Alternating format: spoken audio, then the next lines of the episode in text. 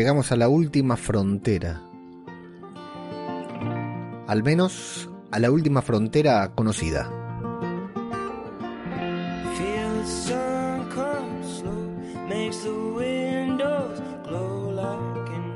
A partir de ahora, no sabemos con qué nos vamos a encontrar.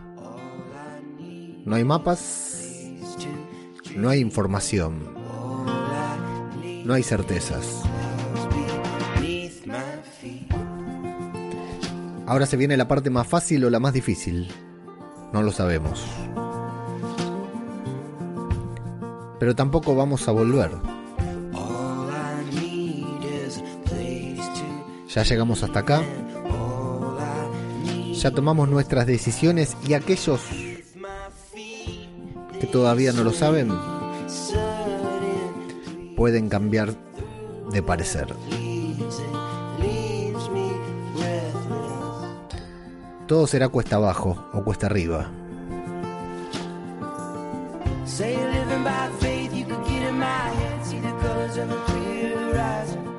Lo importante es mantenernos unidos, trabajar en equipo.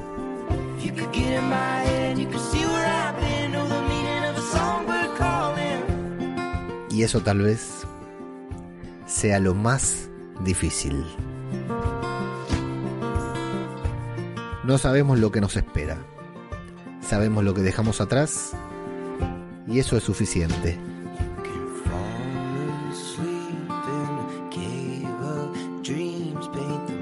De una u otra manera, las cosas ya están cambiando.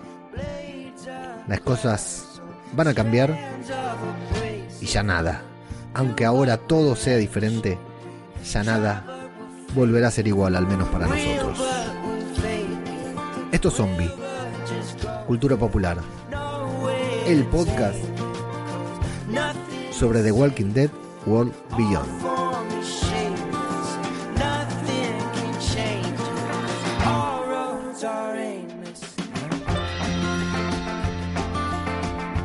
¿Qué tal amigos? Bienvenidos a una nueva entrega de Zombie, Cultura Popular el podcast de Radio de Babel en el que nos dedicamos a hablar de muertos, de caminantes, de botecitos que armamos, ¿no? Ahí, mira qué lindo, qué lindo relámpago que está cayendo ahí en este momento. Acá, ¿no? No, acá está cayendo acá porque si no se me sale la mano el cuadro.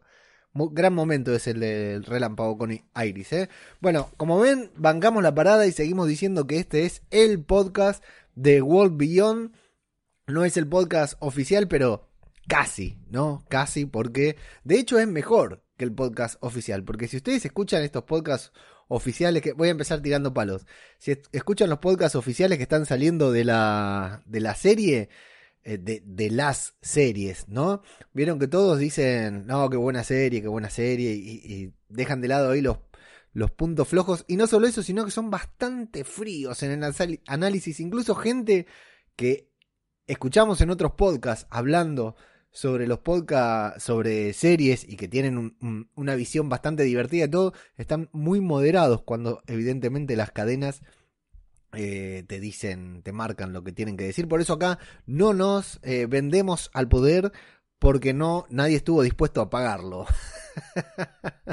nadie estuvo dispuesto a pagarlo, así que nadie nos ha comprado y seguimos siendo independientes. Por supuesto, eh, veremos después que ahí hay gente muy entusiasmada por comentar las elecciones de los Estados Unidos, que estamos acá votando voto a voto todos, acá con CNN encendido como si realmente nos importara un carajo y si el que gana las elecciones en Estados Unidos nos fuera a, a facilitar algo a nosotros. A lo sumo tendremos más Depende de quién gane, ¿no? Tendremos más o menos razones para reírnos cuando sintonizamos la televisión o vemos una imitación de Alec Baldwin o de Jim Carrey. Me parece que es lo, máximo, lo máximo que nos puede afectar a nosotros desde acá, desde este rincón del planeta y del continente. Esto es Zombie Cultura Popular, el podcast sobre The Walking Dead World Beyond, en el que a veces también hablamos un poquitito de Fear de Walking Dead y de otras cosas. Felicidades a todos los que están acá Felicidades, estamos cumpliendo 10 años, no nosotros, no Zombie Cultura Popular, mucho menos Radio de Babel,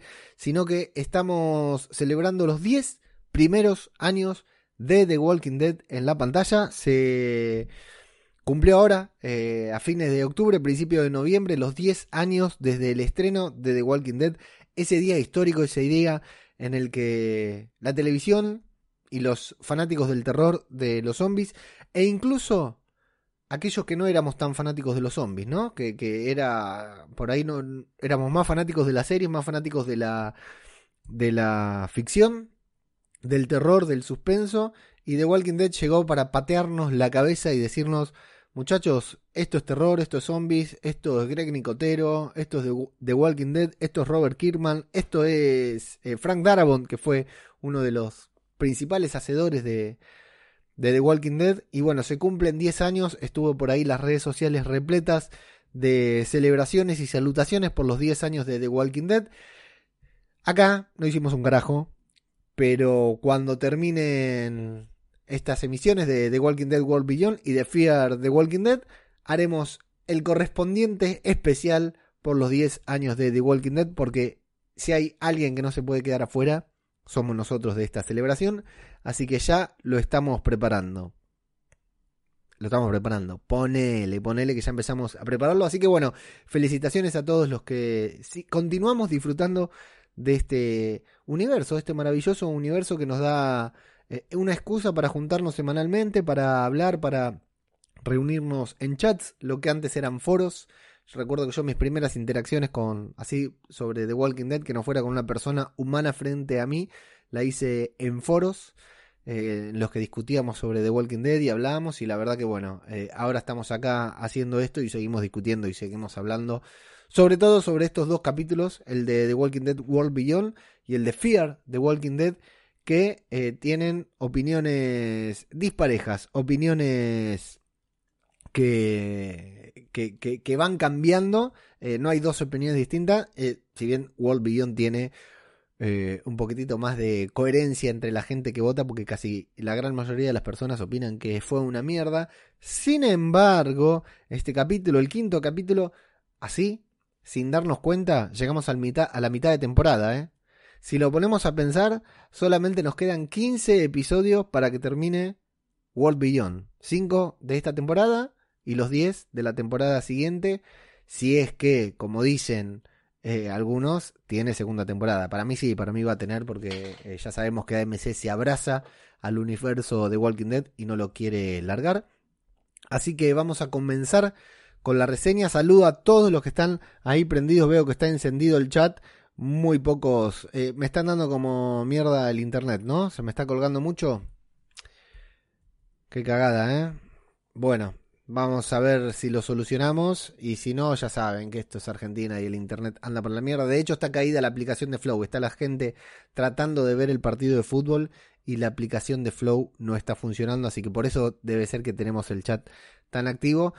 Em, así que bueno, vamos a meternos con lo que es la, eh, la review del capítulo, así no los entretenemos más. Como siempre, decir que eh, www.radiodebabel.com es nuestra página web. Háganme acordar que no me levante tanto que se me corta la cabeza ahí en el croma. Y que arroba zombicultura es nuestra cuenta de Twitter, Twitter arroba zombicultura popular es nuestra cuenta de Instagram en donde pueden entrar a seguirnos. Y en Patreon com barra radio de Babel pueden apoyar este podcast como muchas personas muy lindas, eh, muy adorables y muy eh, desprendidas del dinero eh, invierten en podcasting para que yo esté acá haciendo esta boludez. O no para, sino en contraprestación porque yo estoy acá haciendo el ridículo. Y bueno, hacer el ridículo, garpa, ¿vieron? Así es. Comenzamos con una voz en off. Ambos capítulos van a tener una coincidencia, van a comenzar con una voz en off. Acá no sabemos de quién carajo es esta voz, luego nos vamos a enterar o vamos a deducir que se trata de la mamá de Elton, esta simpática señora em-, embarazada que le gusta estar enfierrada y apuntarle a otras madres, ¿no?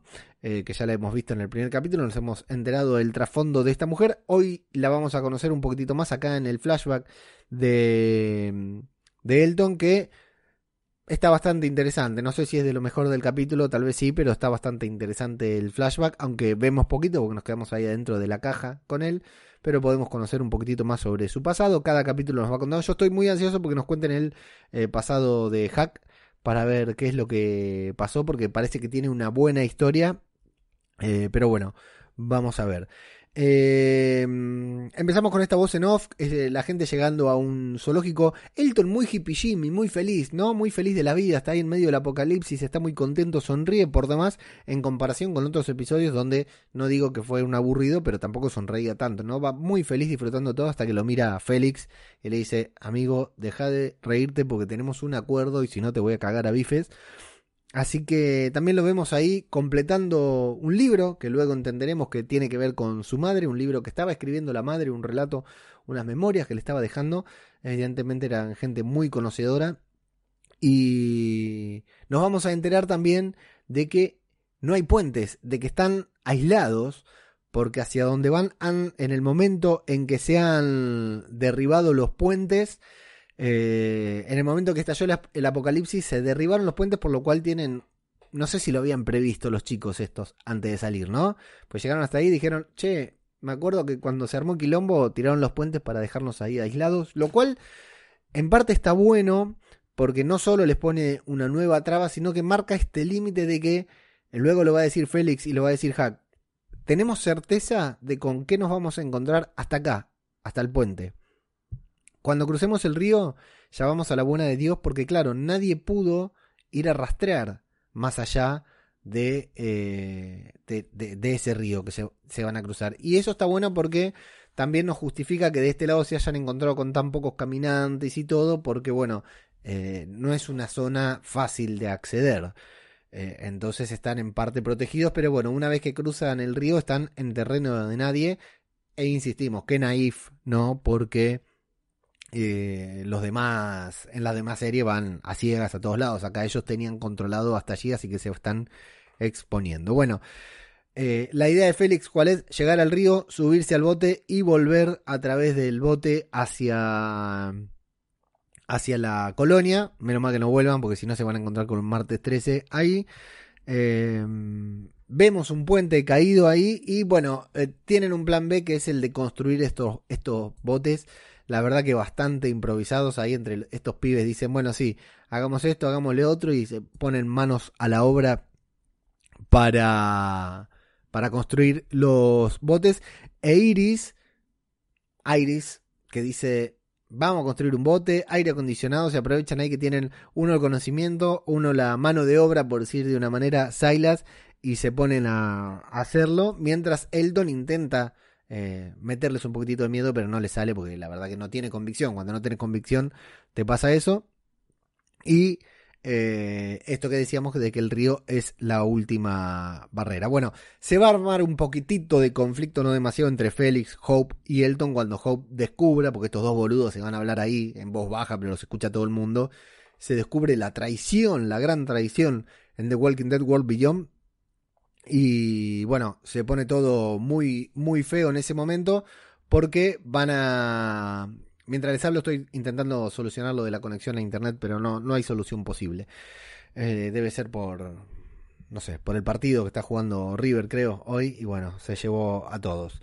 Así que, bueno, y también no sé, se arma este conflicto entre Félix, Hope, esto de que eh, nosotros queríamos tener un hermano, va a ser después, ¿no? Nosotros queríamos tener un hermano, pero vos eh, siempre nos sentiste como una carga, ¿no? Como un hermano mayor, yo estaba muy contenta, etcétera, estos conflictos familiares y esto también de Hope, de sentirse siempre una molestia, ¿no? Por el tema de ser adoptada, eh, más allá de la actitud de Félix, de ella le dijo al padre, no, porque nosotros, yo soy una carga para vos y vos te vas, a Félix le dice más o menos lo mismo y Félix rompiéndose el orto por, por cuidarlas, ¿no? A las chicas, de hecho, vamos a ver después que tuvo que hacer un sacrificio también por quedarse con las chicas.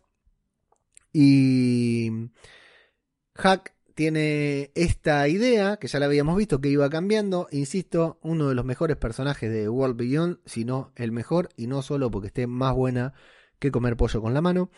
Eh, Hack empieza a decirle que bueno, que es una experiencia enriquecedora, vio como decían los que participaban en Gran Hermano, decían, no, la verdad que entré siendo de una manera y salí siendo de otra. Eh, Hawk intenta, les dice que bueno, que le va a hacer bien incluso hasta Félix salir de ahí y cruzar. Y nos vamos a descubrir un poquitito de esta historia de Hawk que eh, parece que tiene que ver con... con, eh, yo entiendo, o sea, estuvo varada, perdida ahí en una balsa, herida, hasta que la rescataron los de Omaha, pero yo entiendo también que estaba sin memoria, ¿no? Que no sabe, por eso todo dice, bueno, una larga historia, como que su nombre eh, no se lo puso ella, sino que se lo pusieron otros. Me da la sensación de que Hawk no tiene un recuerdo claro de lo que sucedió antes de llegar a Omaha.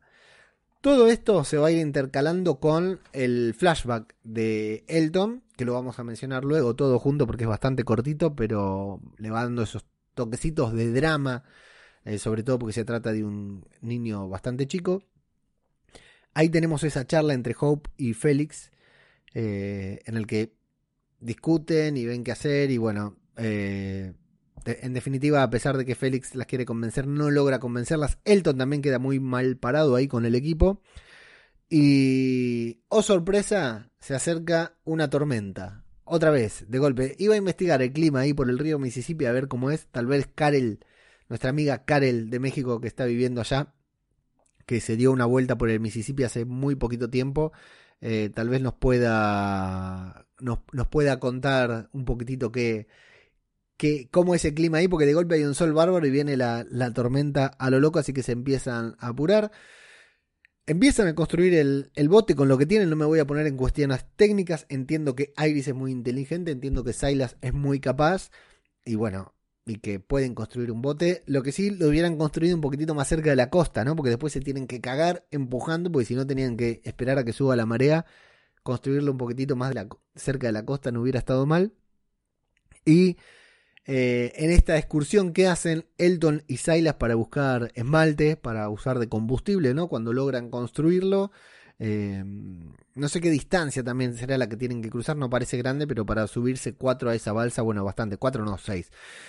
Eh, lo más jugoso va a estar entre Félix y Hope, con este tema de que Félix cree y quiere creer que Leo Bennett está ok, porque era su responsabilidad ir con él para cuidarlo y él renunció a esa posibilidad para a esa responsabilidad para quedarse cuidando a las chicas, a Iris y a Hope que menuda tarea le están menudo trabajo le están dando, ¿no? Y se siente mal, se siente responsable, se siente culpable y todos estos mensajes de Leo Bennett que lo incitan a, que, nos dejan ver que tiene algún problema, a Félix le hace muy mal porque, claro, eh, está perdiendo lo que es el... Eh, es su responsabilidad. Si pasó algo con él, si pasó algo con Will, que es su pareja, que es su novio, bueno, él se va a sentir culpable por haberse quedado cuidando a estas dos caprichosas. Tenemos ese momento del rayo, del rayo que ahora va a aparecer atrás mío, que cae. Está bueno eso, que Iris dice, uy, no sentís que... Ahí está el rayo. No sentís que los, los pelos erizados, qué sé yo, y entonces Félix hasta cabo se dan cuenta que está por caer un rayo, era la estática. Yo pensé que el rayo, ya habíamos escuchado a los caminantes ahí adentro, ¿no? Yo pensé que el rayo iba a hacer que cayeran los, los que se cayera alguna pared o algo, pero no, los caminantes salen, se ve que solo por el ruido del rayo abren la puerta, por lo menos que se hubiera derribado una pared y hubieran salido los caminantes, porque me da la sensación que hay una caminante que, que abre la puerta para ver, se asoma para ver qué es lo que pasó afuera, ¿no? Eh, bueno, entonces todo se empieza a precipitar porque primero están apurados porque se acerca la tormenta, los rayos parecen ser bastante peligrosos, y segundo porque eh, si se acercan los zombies también. De un lado la tormenta, del otro los zombies, entonces se pone la adrenalina, tienen que empujar el, barco ahí cerca del río porque no calcularon, lo construyeron, funciona bien, pero lo tienen que llevar ahí y se cagan haciendo fuerza. Eh, tenemos ese momento de Elton venciendo su claustrofobia mientras nos van mostrando el flashback. Y eh, lo mal que se siente Elton también mientras van juntando el esmalte, cuando se le caen los esmaltes. Eh, y Silas tiene que ayudar y Elton lo justifica diciendo que no está saboteando, que no es un sabotaje que está haciendo. Eh, y el momento mm, tal vez más importante, que no sé si nos llega a convencer, que es Félix, Iris y Hope trabajando en equipo para detener a los caminantes, porque aunque Félix trazó una barrera ahí con el hilo de pescar, los caminantes de esta serie son más inteligentes y pasaron por el costado. Una técnica muy poco ortodoxa, la de Iris, cuando aparece en pantalla y se le tira encima a un caminante. La verdad que tiene menos pericia que, no sé, que yo para matar caminantes. La verdad que muy poco ortodoxa la técnica de, Iris que se tira ahí encima. Eh, y bueno, finalmente trabajan en equipo entre todos, incluido Félix, que Hope después le va a decir, pero pará, nos tenías ahí, la balsa no se movía, no nos iba a quedar otra que refugiarnos, ibas a tener más tiempo para convencernos. Y Félix le dice, bueno, sí, ya está, ya hice todos mis esfuerzos, me di cuenta que no, no vamos a llegar a nada. Y aparte, a mitad de temporada resulta muy conveniente para el guion que yo me comprometa con ustedes. Así que empujan la balsa, logran eh, que llegue al río se suben a la balsa. Eh, uy, no preparé el tema de Tanguito. Tendría que haber puesto el tema de Tanguito acá de, del rock nacional, del rock argentino, de la balsa. Estoy muy, muy solo, triste acá en este mundo abandonado. Y bueno, eh, se suben, se escapan y los caminantes siguen avanzando hacia el agua. Muy bien, muy coherente con la mitología de los caminantes del universo de Walking Dead. El flashback de Elton, conciso, sencillo, eh, intenso tal vez porque vemos a Elton muy chiquito, eh, muy comprometido con sus padres, con sus padres muy comprometidos, ¿no? Que evidentemente su padre al menos era arqueólogo y su madre no sabemos qué, se va a la facultad y está bueno ese momento en que el padre le dice, ojo que escuché que las cosas se están poniendo jodidas, las cosas se estaban poniendo jodidas, y ya sabemos lo que le pasó a la madre ahí, a mitad de camino, intentando volver para reencontrarse con su familia, y eh, su padre que por lo menos mantiene a salvo a Elton, pero no hace nada más porque ni bien cruza la puerta, queda ahí tirado, eh, no, no, no tuvo suerte. Escuchamos el momento en que entran las Fuerzas Armadas, ¿no? Al lugar para despejar la situación. Elton no sale hasta que no lo considera seguro, hasta que no escucha nada. Se encuentra ahí con su propio padre, eh, convertido en zombie en primer lugar y asesinado eh, por un, con un disparo en la cabeza por estas fuerzas armadas que entraban a asegurar el lugar. Es muy fuerte, si nos ponemos a pensar, no tanto porque cómo está planteado en la, en la serie, pero este momento que estamos viendo atrás mío de Elton saliendo del museo donde estaban preparando esta exposición, sus padres, ¿no? Y encontrándose con el apocalipsis por primera vez, encontrándose con el, el folleto de una zona segura, a la que seguramente fue, tal vez fue Omaha, tal vez fue otra, con el morral, con el cuerno y partiendo eh, hacia su futuro, que es el que estamos viendo ahora en la serie.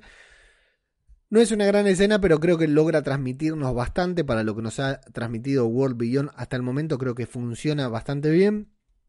Y por último, nos encontramos con eh, al otro lado del río, que yo pensé que no nos iban a mostrar al otro lado del río en este episodio, en el que ya están todos a salvo, eh, trazan un perímetro con estos cables que se llevan, con estos alambres que se llevan para trazar un perímetro para descansar en paz. Volvemos a hacer hincapié en esto que en la serie resulta importante. En The Walking Dead y en Fear estamos acostumbrados a que se sepa que el terreno sea virgen, que no lo hayan explorado, que tengan mapas, información de cómo está la situación solo este, en este lado del ruido, del río, y ahora se encuentran al otro lado, es bastante importante, así que eh, ya no van a, tener, de hecho ya lo vemos al final del episodio, ¿no? Que no, no tienen la situación tan controlada. Hack, misteriosamente, oportunamente también, decide separarse, alejarse por dos días de, o sea, tomar ventaja de dos días para ir explorando y luego reunirse con el equipo, bastante arriesgado, pero evidentemente es una persona que está acostumbrada a sobrevivir eh, sola ahí afuera. Se va, se adelanta o tiene otras intenciones, no lo sabemos. Estoy muy ansioso porque nos presenten el pasado de Hack para saber un poquitito más de ella. Hay que ver qué nos muestran, porque si ella no lo recuerda, si es como entendí yo, que ella no recuerda su pasado, hay que ver qué nos muestran, si nos van a mostrar solo lo que ella recuerda o nosotros vamos a saber más que el personaje, ¿no? A nivel de guion.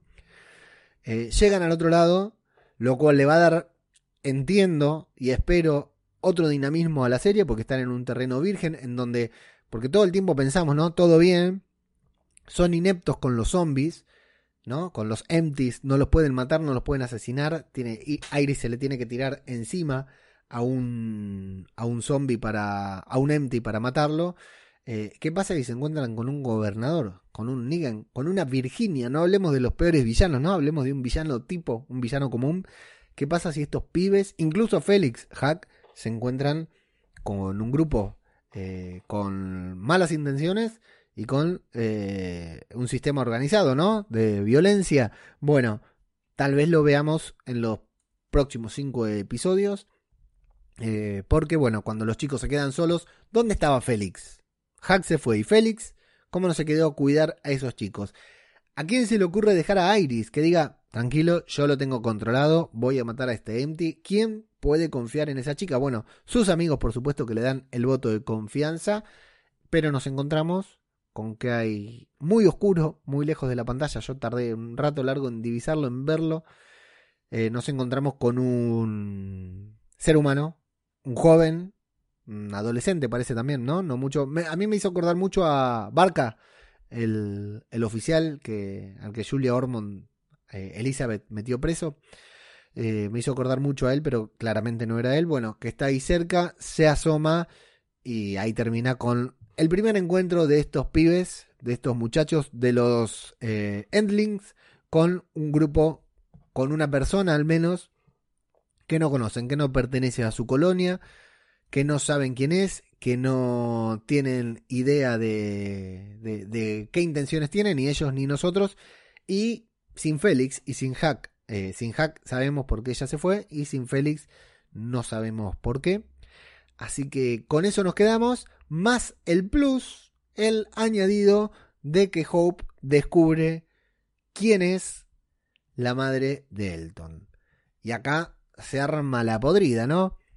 Eh, la madre de Elton mató a la mamá de Hope y de Iris, por un lado, y Hope mató a la mamá de Elton. Así que tenemos un lindo quilombito ahí entre dos que comenzaron llevándose bien, comenzaron eh, coincidiendo en lo que pensaban y eh, pasaron a esta situación de no estar del todo seguros de si convencer, si confiar uno en el otro o no. ¿Verdad? Eh, eso es lo que vemos por lo menos en, en esta el conflicto que se empieza a desarrollar en esta última escena de The Walking Dead World Beyond y así de esta manera, la serie ha llegado a la mitad de temporada o al cuarto, a su primer, al primer cuarto de lo que es la serie completa. ¿sí? A partir de acá, la serie, recordemos que son un evento único de dos temporadas de 10 episodios, así que llegamos al primer cuarto. Esto es lo que The Walking Dead World Beyond tenía para contarnos en, el, en su primer cuarto. Mucho, poco, bueno, lo debatiremos ahora luego en los comentarios que ustedes eh, nos hacen acá en vivo en YouTube y en Evox. Mientras tanto, mientras dejamos a los chicos, a los Endlings de The Walking Dead World Beyond con este, con el hermano de Barca, podríamos decir, al otro lado del río, en un lugar en el que ya las reglas de juego no están tan claras, nos vamos a hablar, a comentar un poquitito sobre. Ahora vamos, en un ratito leemos todos los comentarios ¿eh? de los que están ahí en vivo en la transmisión de YouTube, que no sé cuántos quedan porque están dando como el orto del streaming, pero no importa, vamos a leer todo. Eh, nos vamos a hablar de la otra serie del universo de Walking Dead que cada día nos sorprende más. Vamos a hablar de Fear de Walking Dead.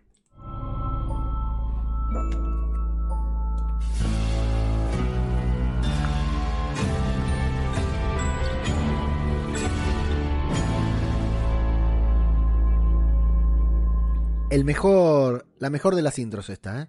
La verdad que me encantó ahí el cuerpo de John Dory, de Dorito. Me olvidé de cambiar esto, ¿no? Sí, tengo que venir acá, hacer esto así y listo, ya lo tenemos solucionado. Ahí lo abrimos y ya estamos, listo, ahí está. Problema separado. es más, vamos a poner el separador de vuelta. Perdón para los que están escuchando audio, pero vengan a YouTube si se quieren reír. Ponemos el separador otra vez.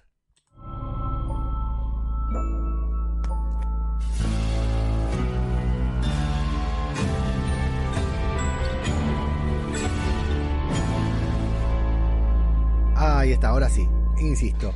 El mejor intro de Fear, la verdad que quedó muy buena la silueta de John Dory ahí en el en este eh, en este capítulo. Bueno, eh, estoy sorprendido porque he leído eh, muchas críticas a este episodio. Muchas críticas a este episodio de Fear the Walking Dead. Y la verdad que a mí me pareció un capítulo para un 10. Pero sin dudas para un 10. ¿eh? La verdad que no sé si es el personaje. No sé si es el, el argumento. Eh, algo que ya hemos visto miles de veces, sí. Eh, un policial, un güey, sí, todo, lo que quieran. Sin embargo, dentro de Fear de Walking Dead me pareció sumamente novedoso este relato. Yo insisto, en otras temporadas cuando nos hacían estos episodios así de personajes individuales nos queríamos pegar un tiro. Eh, y acá, bueno, yo creo que los guionistas, el director, que no fue Nicole Mandomingo, Lenny James esta vez, el director la pegaron mucho con el clima que le dieron al capítulo, centrándolo en la personalidad de John Dory, que es para muchos de nosotros uno de los mejores personajes de la serie, e incluso cambiando un poquitito el registro, porque siempre es un personaje chistoso, ¿no? Amistoso, no divertido porque haga chistes, pero sí que nos hace reír por su bondad, porque es un a pesar de ser un shooter, eh, ahí estaban diciendo, ¿no? ¿A quién vota John Dory en las elecciones? Lo votaría Trump, seguramente. Eh, sin embargo, en este capítulo tuvo un registro más oscuro, más medio así de, policial negro, mezclado con un western, ¿no? Con él narrando la historia en primera persona. Eh, a mí la verdad me, resultó fascinante, me encantó. Y hay algunos momentos poco zombies en este capítulo y no me molestó. No me molestó para nada porque realmente la actuación de, John Dory, del actor que interpreta a John Dory, me pareció soberbia. Realmente me pareció soberbia. Y el clima que le han dado el capítulo me pareció excelente. Eh, esperaba otra cosa y realmente le pongo, dentro de Fear de Walking Dead, le pongo un 10. Para mí, el mejor capítulo de la temporada. Lento, sí. Tal vez aburrido, y no sé, a mí la verdad no me aburrió. El clima, la, la narración que le pusieron, me mantuvo atento todo el episodio y fundamentalmente por la actuación de, John, que comienza narrando en una carta que él mismo le está escribiendo a, Virginia, lo vemos eh, bastante tranquilo, bastante bien, ¿no? Bastante establecido ahí en Lowton, este lugar que tiene Virginia. Quiero conocer la historia de ese asentamiento. ¿Cómo construyó eso en el medio de la nada? Aparte, creo que ya lo dije la otra vez, es tipo Westworld, ¿no? Cada uno elige su parque temático. Estos eligieron una temática del oeste. Eh, qué bien le queda igual esta temática a John, ¿no? Mandado a hacer para esta. Eh, para, este, para estar ahí en Lowton con Virginia. Bueno, le han eh, devuelto su trabajo policial, incluso tiene permiso para portar armas, tiene que ir a buscarla a, la armería. Y John, la verdad que es muy comprometido, ¿no? Ya lo sabemos, nunca ha dejado de ser un policía, al igual que Rick Grimes. Me hizo acordar Rick a sus últimos episodios haciendo trabajo de policía. Y bueno, está ahí como de guardia, ¿no? Vigilando en un puesto en el que se intercambia con este tal Cameron que luego vamos a conocer, que es un muy buen artista, como estamos viendo acá atrás mío. Y han pasado 246 días sin pérdidas. ¿eh? Hace 246 días que no muere nadie, al menos por una víctima. es decir, que John lleva 246 días adentro de Lowton, que esta gente lleva separada ya 246 días eh, le falta muy poquito para cumplir un año. ¿Cuánto llevamos de cuarentena nosotros? Por ahí cerca estamos, ¿eh? Y John dice, bueno, acá la gente renuncia a sus libertades para mantenerse seguro. Me hace acordar mucho a algo que me pasa a mí, que no salgo de casa. puedo, porque puedo, y porque quiero, no salgo de casa porque me siento seguro y no tengo ganas de enfermarme, ¿no? Aparte, eh, algunos ya saben que soy comunidad de riesgo, o sea que si me agarro el bicho este, eh, cago fuego, pero me hizo acordar, me dejó pensando esto de John, y en parte también lo que es interesante que empieza a creer en el sistema de Virginia. Es una cagada, sí, pero claro, ¿cómo vive John ahí y cómo vivió antes con Morgan? Como el y acá está re tranquilo, ¿no? Tiene un dolor de muela que nuevamente me hizo acordar a mí que tengo un dolor de muela que me persigue desde marzo de este año, con esto de la cuarentena ni en pedo. Fui al dentista, así que la voy piloteando igual que John. Todavía no usé la pinza, pero hay días que estoy cerca de hacerlo. Y vemos que está Janis, a quien Strand, en el capítulo pasado, que Strand también se acomodó, mandó a la lavandería. La vemos ahí y que hace de intermediaria para que él pueda intercambiarse cartas con Jun. Todo viene bien hasta que lo vemos a Cameron ahí convertido, asesinado por caminantes y bueno, y empieza el trabajo policial de John Dory luego de la introducción, ¿no? Todo esto es el, cold opening antes de los créditos de la serie. Eh, vamos a ver a Morgan, que tiene una conexión con Salazar, que Salazar de alguna manera le está haciendo llegar cosas e información. De hecho, le hizo eh, llevar ropa de Grace. Evidentemente, Daniel no sabe en dónde está Grace y Morgan quiere utilizar al perro para que rastree y se la pasa todo el capítulo hablando del perro. Imagínate, ¿no? Si yo te digo, bueno, el capítulo empieza y termina con Morgan hablando con un perro. Ya creemos que es un capítulo de mierda y sin embargo hasta las escenas de Morgan estuvieron buenas. Qué perro hermoso, ¿eh? Las caras que le hace cuando le habla Morgan parece que actúa. De hecho actúa mejor que algunos actores de la serie. Y luego vamos a ver que en Lowton Virginia no quiere investigar nos deja en claro, ¿no? Entendemos enseguida que hay algo ahí que no está bien. Vemos la actitud sospechosa de Janice y John con esa cara de sheriff, esa cara de Clint Eastwood. Qué bien le queda. Por eso digo, insisto, qué bien buscado este capítulo para este actor porque se lo buscaron justo.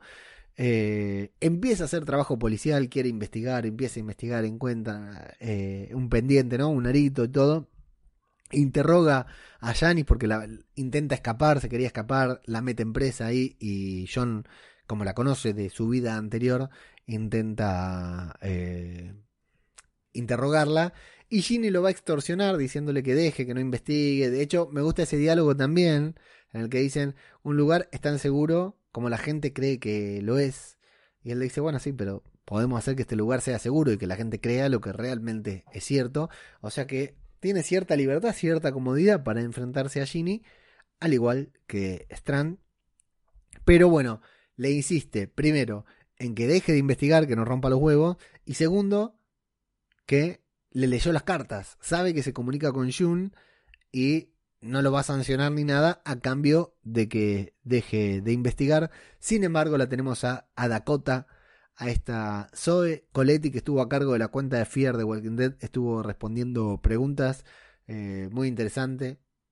Eh, tiene, cumple 19 años ahora en noviembre, está muy contenta de trabajar en The Walking Dead. Eh, no estudió actuación, pero su hermano mayor sí. Y no es la hermana real de Virginia, le preguntaron eso y ella respondía. Y em, su el personaje es bastante más chico que ella, así que cuando vemos a eh, Dakota, estamos viendo una chica de 16 años por ahí, que le dice a Morgan, Morgan, a Morgan no, a, Dory, le dice, John, investiga porque mi hermana es una mentirosa. ¿Qué hermanita pegó Virginia? Eh? La verdad que bastante mala. Bueno, em, John continúa haciendo este, este trabajo policial. Y también eh, vamos a ver la escena de e, esa escena del velorio en la que John va mirando a todos intentando ver actitudes sospechosas la vemos a Dakota muy muy triste porque bueno eh, Cameron había sido guardia de él no guardaespaldas de, ella. Em, y bueno eh, vamos a ver a John cavando una tumba. No cavando la tumba, ¿no? Sacándola, abriendo la tumba, desenterrando el cadáver de Cameron para investigarlo el pozo que se mandó John y el pozo que se habían mandado para, para enterrar. no sé cómo lo hicieron y no sé cómo lo hizo John también, pero menudo, menuda fosa se mandaron. No sé cómo entró, cómo salió y mucho menos cómo acabó todo eso él solo para ir a investigar. Bueno, eh, ahí aparecen dos caminantes que están muy buenos. Tenemos un zombie Voldemort que le falta la nariz y al otro que le clava la pala y le corta la mandíbula. O sea, queda de acá hacia arriba, de la mandíbula hacia arriba, y vemos que el caminante sigue vivo, entre comillas, pero eh, no ruge, no gime nada porque no tiene mandíbula, no tiene nada, pero está bueno que mueve los ojos hacia un lado y hacia el otro. Bien ahí la gente de Greg Nicotero haciendo geniales efectos especiales, como siempre, muy buen escena. Eh, pero impactante lo del, lo, del menudo pozo que acabó John, la verdad como le habrán quedado los brazos. Se va a reencontrar con Strand, Recordemos, doscientos y pico de días lleva separada esta gente y se encuentran ahí, se dan un abrazo muy contentos. Ambos se dicen, hey, ¿cómo conseguiste eso? ¿Y vos cómo conseguiste eso? Los dos están bien acomodados, bien posicionados y los dos empiezan a creer a su manera en el sistema. ¿Sí? Eh, en el velorio vemos al rabino que en, aquí huele a muerto bautizaron como Rabani Moromir, ni me sale el nombre, bueno, el rabino que es top de Doctor House, un buen actor también que me gusta mucho ver. Eh, se van a, bueno, eh, Stan le dice, en lo que yo te pueda ayudar te ayudo, macho, avísame que yo tengo influencia, estoy en el consejo, Ginny me escucha, así que dale porque yo para adelante hago todo lo que vos necesites, nunca hay que confiar en Strand, ya lo sabemos desde el primer capítulo. Eh, Janice va a confesar, va a confesar que sí, que lo mató ella, ¿no? Que es la primer eh, culpable. Parece que tenían un, amorío, no parece, tenían un amorío. Eh, lo va, va a confesar que fue ella la que lo mató, aunque John no le cree. Eh, luego, ella le dice, bueno, tranquilo, John, con esto, déjame morir, que yo te estoy liberando a vos, me estoy liberando a mí de mis problemas y te estoy liberando a vos para que vos no tengas la presión. Lo vemos que a John le va pesando todo esto, ¿no? A pesar de que él cree en el sistema, claro, llega un punto en que es inflexible, no puede con él mismo, entonces, aunque sabe que tiene que parar porque no sabe qué es lo que va a pasar, no puede, no puede evitarlo. Muy buena la historia que le cuenta el rabino sobre su padre, muy buena, que plantó esa cartera, que le hizo un bien a la humanidad plantando esa cartera cuando se trataba de un asesino en serie, eh, pero que bueno, eso lo condenó y sin embargo él está a punto de hacer lo mismo, de hacer algo bueno, violando las reglas, una persona que es fanática de cumplir las reglas, va a violar las reglas por un film mayor porque sabe que es mejor, le va a permitir a Janis escapar, la idea de él no es escapar con Janis y él se va a tomar el palo sabiendo que ya nunca más va a poder hablar con Jun, que no la va a volver a ver.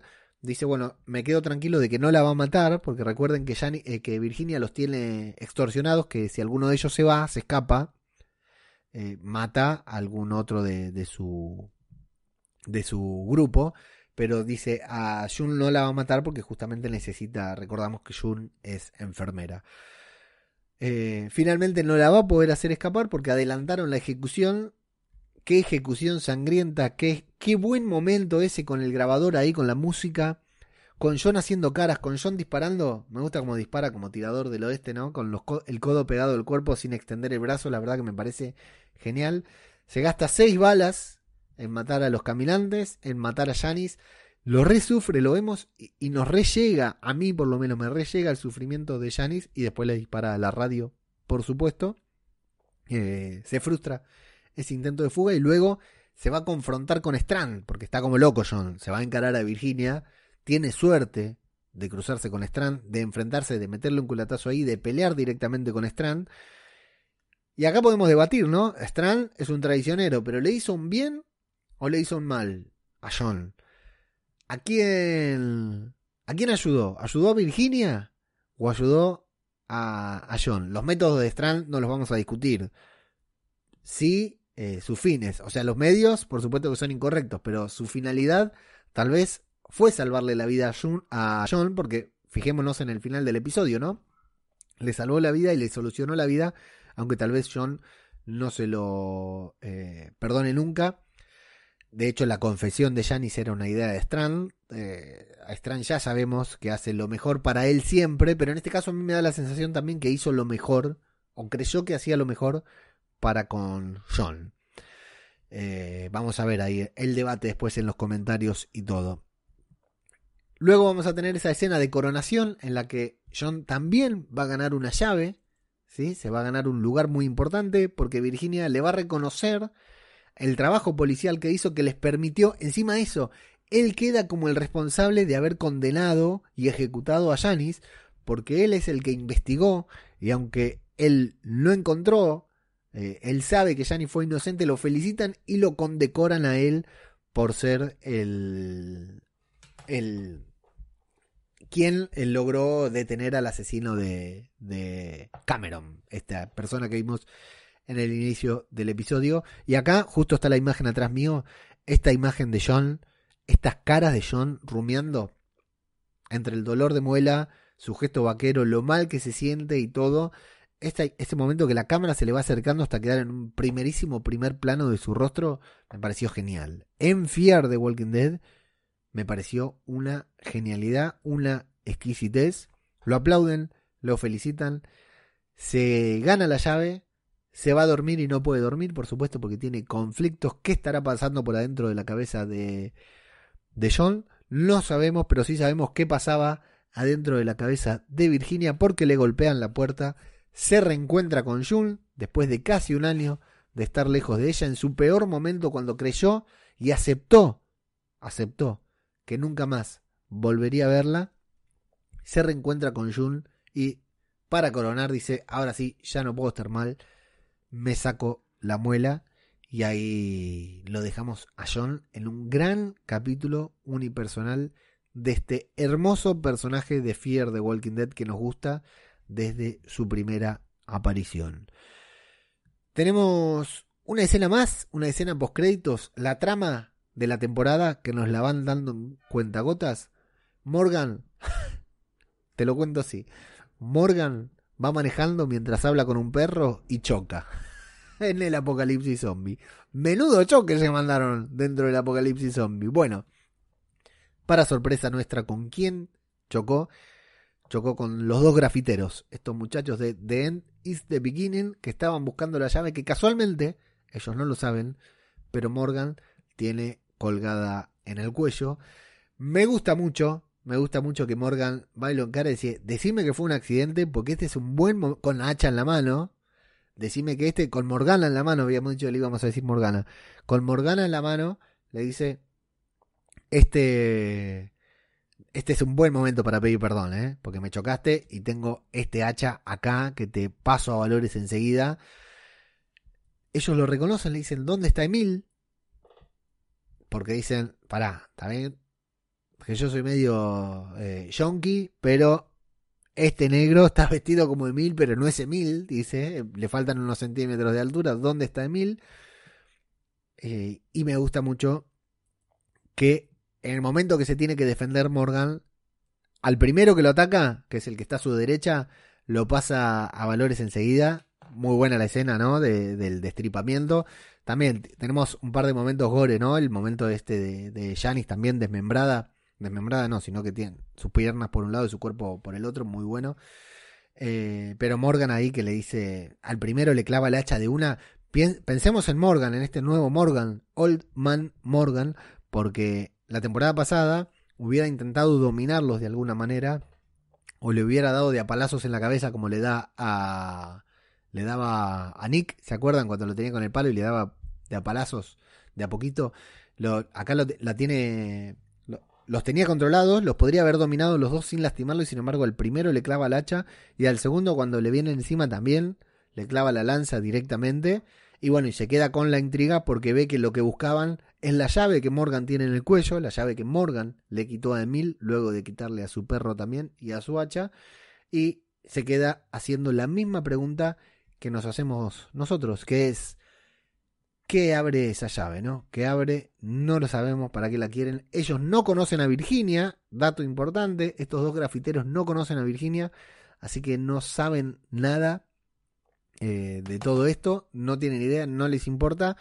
Eh, solo conocían a Emil por una cuestión de negocios, evidentemente, y Emil ya había conseguido esa llave, lo vimos en la primera secuencia de esta sexta temporada de Fear the Walking Dead, que de a poquito, muy de a poquito, va avanzando su historia principal, pero mientras tanto nos entrega eh, episodios muy unipersonales de diferentes personajes, muy, pero muy entretenidos. La verdad, el de World Beyond, aceptable para mí, dentro de lo que viene la serie, y el de Fear de Walking Dead, exquisito. ¿eh? Realmente a mí me llenó por todos lados, más allá del aburrimiento, el clima, la actuación, la dirección del episodio y cómo hicieron énfasis en la personalidad y en la gestualidad del actor que interpreta a John Dory.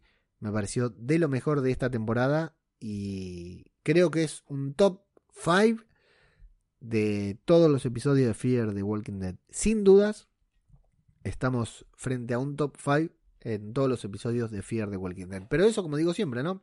Eso es simplemente lo que yo opino de esto.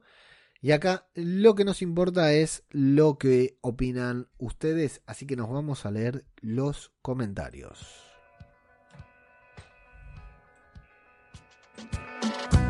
Acá iba el separador que no está, así que lo voy a decir yo. Recuerden que ya se estrenó The Mandalorian, un gran primer capítulo de la segunda temporada de Mandalorian, o para decirlo con propiedad, un muy buen episodio 9. Así que Así que bueno, me recomendarlo ahí en el feed del podcast que faltaba. Pásense, dense una vuelta a escuchar el podcast que faltaba sobre The Mandalorian, porque le estamos metiendo ahí con Antonio, con Pablito Ours, bastante intensidad. Y bueno, ya que se vio el agua, porque no puse la propaganda de Mandalorian, así que me estoy cagando de sed. Y no se olviden eh, podcast cinematográfico también, podcast cinematográfico de Marvel, en donde sacamos un especial hablando de Oscar Isaac, el actor que todo indica va a interpretar a Moon Knight en la próxima serie de Marvel que tal como dijimos se va a estrenar el año del culo. Tenemos encuesta en Instagram en, el que, en la que preguntamos qué te pareció el nuevo episodio de The Walking Dead World Beyond. 32,6% votó, me encantó, 67,4% votó por mejor ni me hables. ¡Wow! Menuda panda de haters. Y en cuanto a Fear the Walking Dead, pusimos ¿qué te pareció el nuevo episodio de Fear the Walking Dead? 71,9% votó, me encantó. 28,1% votaron, votó por no me gustó. ¿eh? Así que eh, rotundo triunfo de Fear the Walking Dead por sobre World Beyond. Cristian Camuido Urden dijo cada vez mejor, respondió a la encuesta diciendo cada vez mejor y teníamos otra respuesta por acá que ya la estoy buscando, es la de nada más ni nada menos que Steve Kirby que dijo el mejor por ahora que tampoco es decir mucho de World Beyond.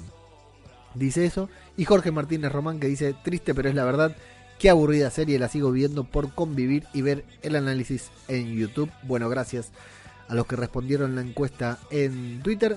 Y nos vamos a los comentarios en vivo que tenemos acá en YouTube. La verdad que agradecerle a toda esta banda de gente que pasa por YouTube todos los martes a la noche. Eh, la verdad que me emocionan. Tenemos a Jorge Martínez Román que dice saludos a todos. A Flavio que lo saluda a Jorge.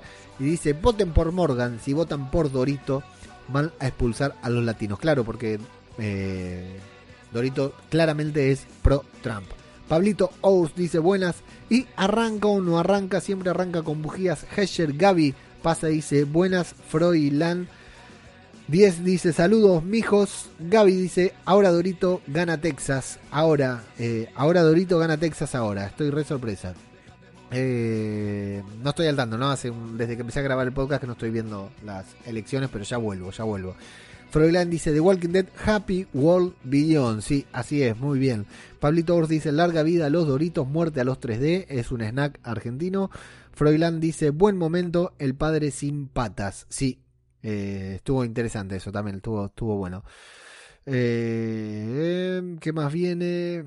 Dice Gabriela Villaneda, ahora pierde Dorito en Texas. Ah, nos va manteniendo la, al, minuto a minuto de las elecciones en Norteamérica. Froilán dice, viva The Walking Dead cuando yo hablo de los 10 años de The Walking Dead, que es una fiesta para todos los fanáticos. Buena remera, me dice Flavio. Sí, me la regaló un querido amigo que se fue a Estados Unidos. Eh, un querido amigo mío, votante de Trump, que si tuviera que votar, votaría a Trump y me regaló esta remera que está increíble. Pero bueno, ahora les voy a hablar de las remeras un poquitito, no de esta en particular, pero sí me la pongo, no me la, prácticamente no la lavo esta, porque es oficial de The Walking Dead, no como las otras.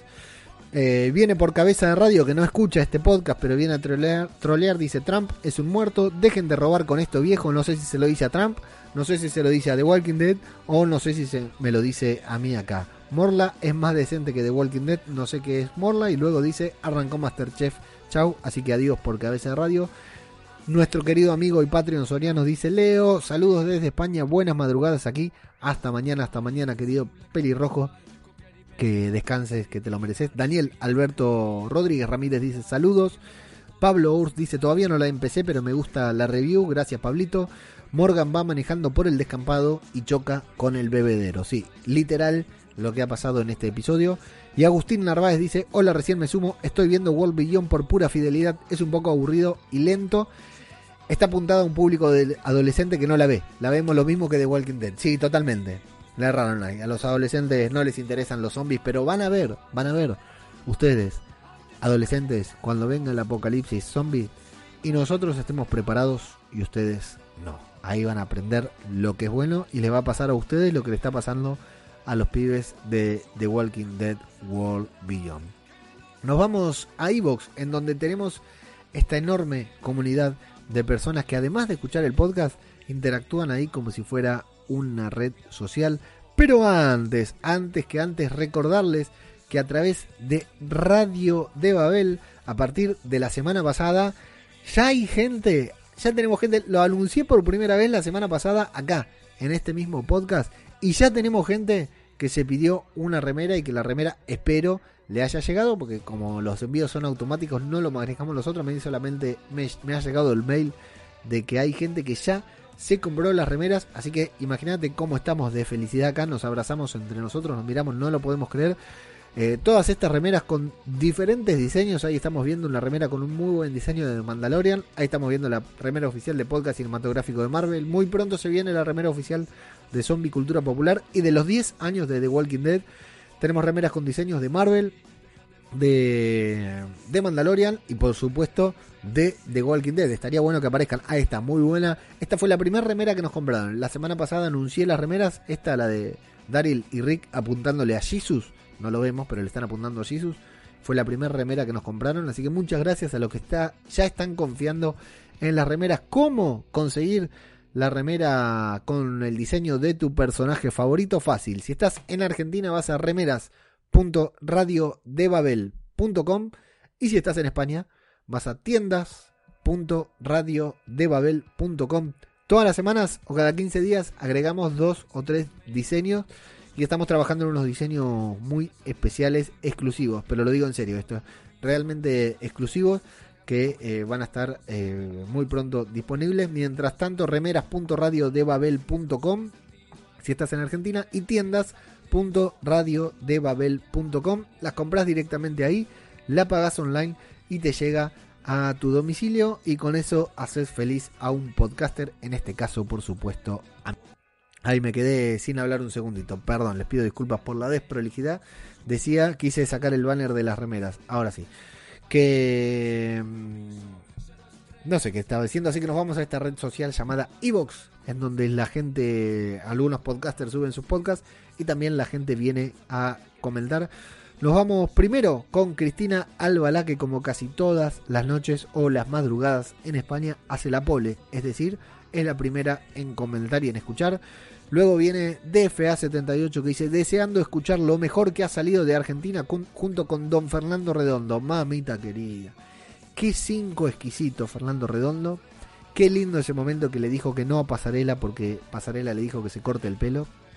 Y luego también no me acuerdo a quién, a qué otro director técnico le había dicho que no porque quería terminar sus estudios. Un personaje muy particular, un 5 exquisito eh, qué bien que jugaba en el 94 junto con el Diego. le mandamos un saludo muy grande al Diego que está pasando un fuerte momento, un difícil momento, como casi todos los momentos que le tocan pasar al Diego, más allá de su polémica personalidad, eh, que bueno, nos hace odiarlo mucho, no deja de ser una persona importante en nuestra cultura, en nuestro país, y eh, un saludo muy grande y un fuck muy grande a todo ese entorno de mierda que tiene Maradona que lo convierte eh, justamente en una persona muy querida y en una de las más odiadas también de nuestro país, ¿no? Eh, pero sí, DFA, qué exquisito jugador redondo, la verdad que una maravilla. Eh, Nacho Cuarto dice, visto los tres primeros episodios de Fear y por cómo ha remontado la serie tengo que dar la razón, Leo. Me quedo con la duda de quiénes son los grafiteros y la espera de ver a Morgan estrenar su nueva Alabarda. Lo, lo vimos en este capítulo. ¿eh? Un abrazo y feliz 31 de octubre. Si la pasamos bárbaro, acá en casa nos disfrazamos y todo, así que hicimos unas lindas payasadas para Halloween. La cuarentena nos vuelve locos, así que no nos queda otra que improvisar. Pliskel Misterios, de Misión de Audaces y fundamentalmente de Aquí Huele a Muerto, el podcast oficial sobre Fear de Walking Dead, en que me, me dan el, el el, gusto de permitirme participar enviando un audio y la verdad que me divierto mucho. No veo la hora de terminar el podcast porque seguro que ellos ya están, ya publicaron para ponerme a escuchar. Eh, que le responde a Nacho, Fir ha remontado gracias a los geniales y concienzudos análisis de Aquí huele a muerto. No lo olvides Nacho, nuestra hacha hizo sus culos. Dice Plisken con la delicadeza de siempre. Y Nacho le dice, sí, bueno, puede ser cierto si entendemos por análisis concienzudo el contar chistes de culo, pedo y pis con dos sinvergüenzas como usted y el señor Garrapato en la dirección. Sí, y últimamente muy enfocados en el tema de la caca. Los chicos de Aquí huele a muerto, podcast que por supuesto les recomiendo escuchar mientras están cagando. Ese es el mejor momento. Nico, Nicolás dice, de las dos, la buena es Fear. Saludos. Freud24 dice, World Beyond, por fin hay algunos diálogos potentes que transmiten algo de emoción. Mr. Pana, Elton, sigue siendo el mejor de los jóvenes y su trama con Hope parece que arranca. Sí, coincido. En cambio, Iris no da más. Parece que la cogieron por lo bien que hacía de, delegada de clase. Cuando hablamos cogieron, me imagino que hablamos de eh, el término español, ¿no? De coger y no del que usamos en Argentina. Un poco forzado el Carol, que se marcó Hack, se va para aparecer cuando más haga falta. Es cierto, ¿sí? va a aparecer eh, como es que dice Gandalf, al amanecer del séptimo día, algo así. Con ganas de ver quién les encontró en ese final de capítulo. Fear. Otro buen comienzo de capítulo. Buenos créditos de inicio, trama detectivesca y final interesante. Menudo sheriff bueno, John Dory. Se arranca la muela sin soltar ni una lágrima. Sí, yo esperaba que se desmayara o algo, ¿no? Víctor a lo suyo. No sabe si verlo como el más listo o como el mayor traidor. Y buenísima primera actuación de Morgana, el hacha. Buen cierre con el misterio de la llave. Espero que tengan los ocho primeros capítulos grabados y nos expliquen algo más. Coincido, sí. No sé cuánto vamos a saber y todavía nos tienen que mostrar el momento en que Morgan se encuentre con Grace, que ese va a ser el momento en que todos vamos a querer agarrar un martillo así de grande y darnos bien fuerte en las pelotas porque va a ser terrible ese momento. Y por último, primera y última, Cristina Albalá dice, ¿qué tal Leo? Sobre World Beyond, mejor me espero escucharte. ¿Aparece alguien al final? ¿Quién? Nadie, Cristina. Lo veremos en el próximo episodio. En Fear me ha gustado volver a ver a John, aunque supongo que paga un precio muy, alto para reunirse con June. Strand, como siempre, no me fío ni un pelo de él. La trama de los grafiteros y la llave se acabó. Saludos. Un gusto escucharte como siempre. Muchas gracias Cristina, que nos dije que además de eh, ser un oyente fiel, eh, es Patreon de Zombie Cultura Popular a través de Radio de Babel, de patreon.com barra Radio de Babel. Eh, sí, la trama de los grafiteros, Cristina, recién comienza. Todavía, tenemos que saber qué abre esa llave y qué carajo, eh, qué carajo eh, hacía ese submarino ahí. No sabemos nada de Rachel, la mamá de Morgana. Y vamos a ver, me olvidé de ver el tráiler. No sabemos a qué, no sé a qué personaje está dedicado el próximo capítulo de Fear de Walking Dead. Pero muchas gracias. Muchas gracias, no. Muchas ganas de que ya llegue el fin de semana y saber cómo siguen estas historias. Inclusive, sí, inclusive la de World Beyond, que va lentito, lentito, pero arranca de a poquito. Y como decimos, ya llegamos hasta la mitad de temporada. No aflojemos ahora, solamente nos faltan cinco capítulos. Y tal como le dijo John, tal como le dijo John, eh, Elton, perdón. Recuerden cada vez que hable Elton pensar en Gumball. Esto mejora la serie un mil por ciento. ¿eh? A ustedes no les gusta porque no lo están haciendo, pero háganlo. Cada vez que habla Elton, piensen en Gumball porque es el que le hace la voz. Eh, tal como le dijo Elton a Hope, estamos en la mitad de temporada. A partir de ahora, todo cuesta abajo. en este caso que sea cuesta arriba, o sea, Elton lo decía como que iba a ser más fácil, yo lo digo como que va a ser mejor. De acá en más, la temporada no va a ser más que mejorar. Eh, www.radiodebabel.com en nuestra página web. Vayan, visítenla, difúndanla. A lo mismo que este podcast, denle like, comenten, compartan lo que nunca está de más. Si se van a comprar una remera, creo que se viene el Black Friday. Si se van a comprar una remera, no tengo idea si hay oferta o no. Si se van a comprar una remera, ya saben que lo pueden hacer directamente en radiodebabel.com, remeras.radiodebabel.com. En Argentina, tiendas.radiodebabel.com en, en España. Y si quieren apoyar un podcast y no saben cuál podcast apoyar y justo están escuchando este y les parece que vale la pena, lo pueden hacer en patreon.com eh, patreon.com barra radio de Babel.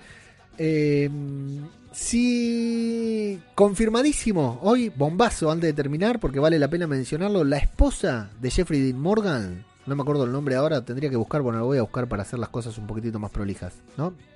La esposa de Jeffrey Dean Morgan que es una mujer hermosa, eh, hacen muchos streaming ahora con la cuarentena juntos, todo, se llama Hillary Barton Morgan, la esposa de Jeffrey Dean, que si la googlean es una mujer hermosa. Eh, Jeffrey, Dean, también es una mujer hermosa, ¿verdad? Eh, va a ser de Lucille en el especial de Here is Negan, aquí es Negan. Eh, Here is Negan es un cómic, un volumen único, ¿sí? no me acuerdo cómo se llama, que hace en el que se cuenta en el cómic la historia de Negan, que está buenísimo, es uno de los cómics más celebrados por los fans.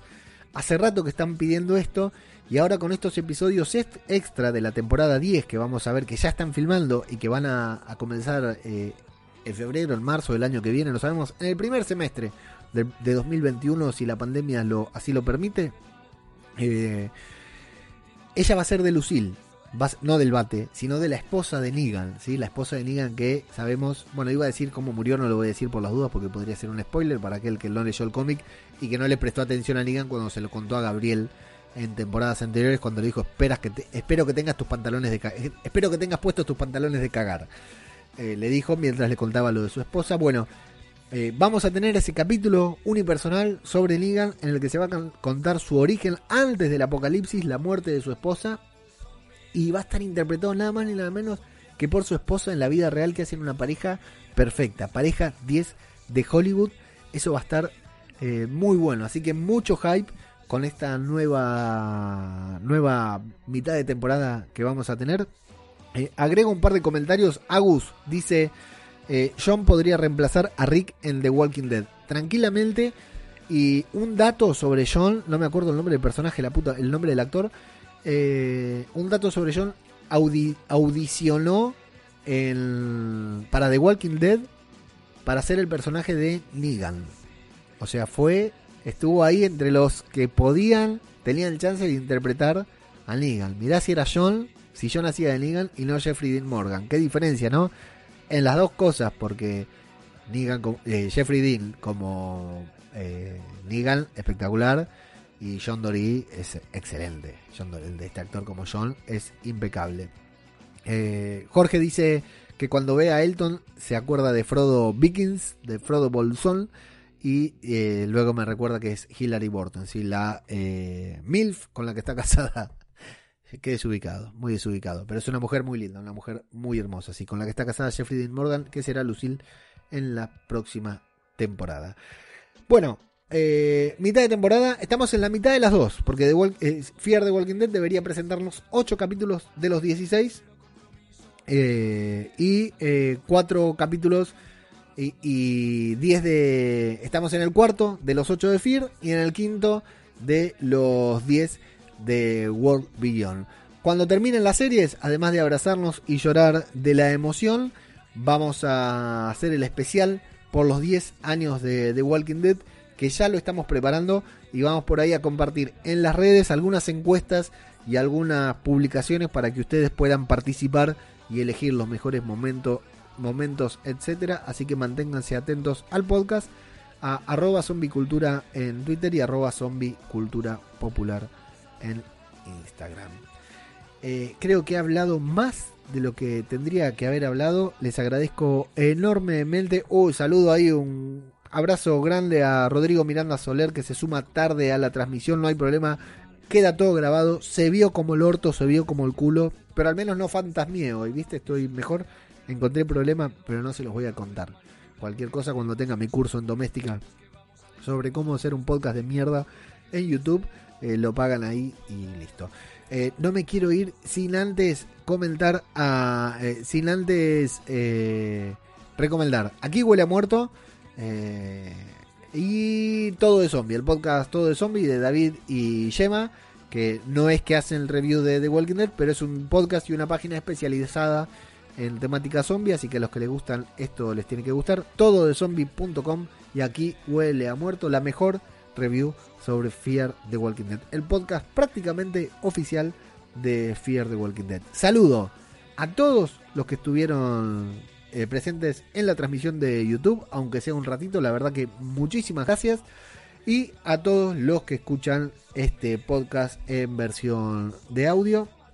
Eh, nos estaremos encontrando la próxima semana aquí cuando volvamos a decir esto zombie, cultura popular, el podcast sobre The Walking Dead en el que, perdón, esto zombie, cultura popular, el podcast sobre The Walking Dead World Beyond en el que en ocasiones también hablamos sobre Fear The Walking Dead. Muchas gracias y hasta la próxima. Bienvenido al mundo postapocalíptico. Todo este planeta se encuentra en estado crítico. No hay nada que ver, solo me cabe correr porque se encuentra una plaga que no para de crecer.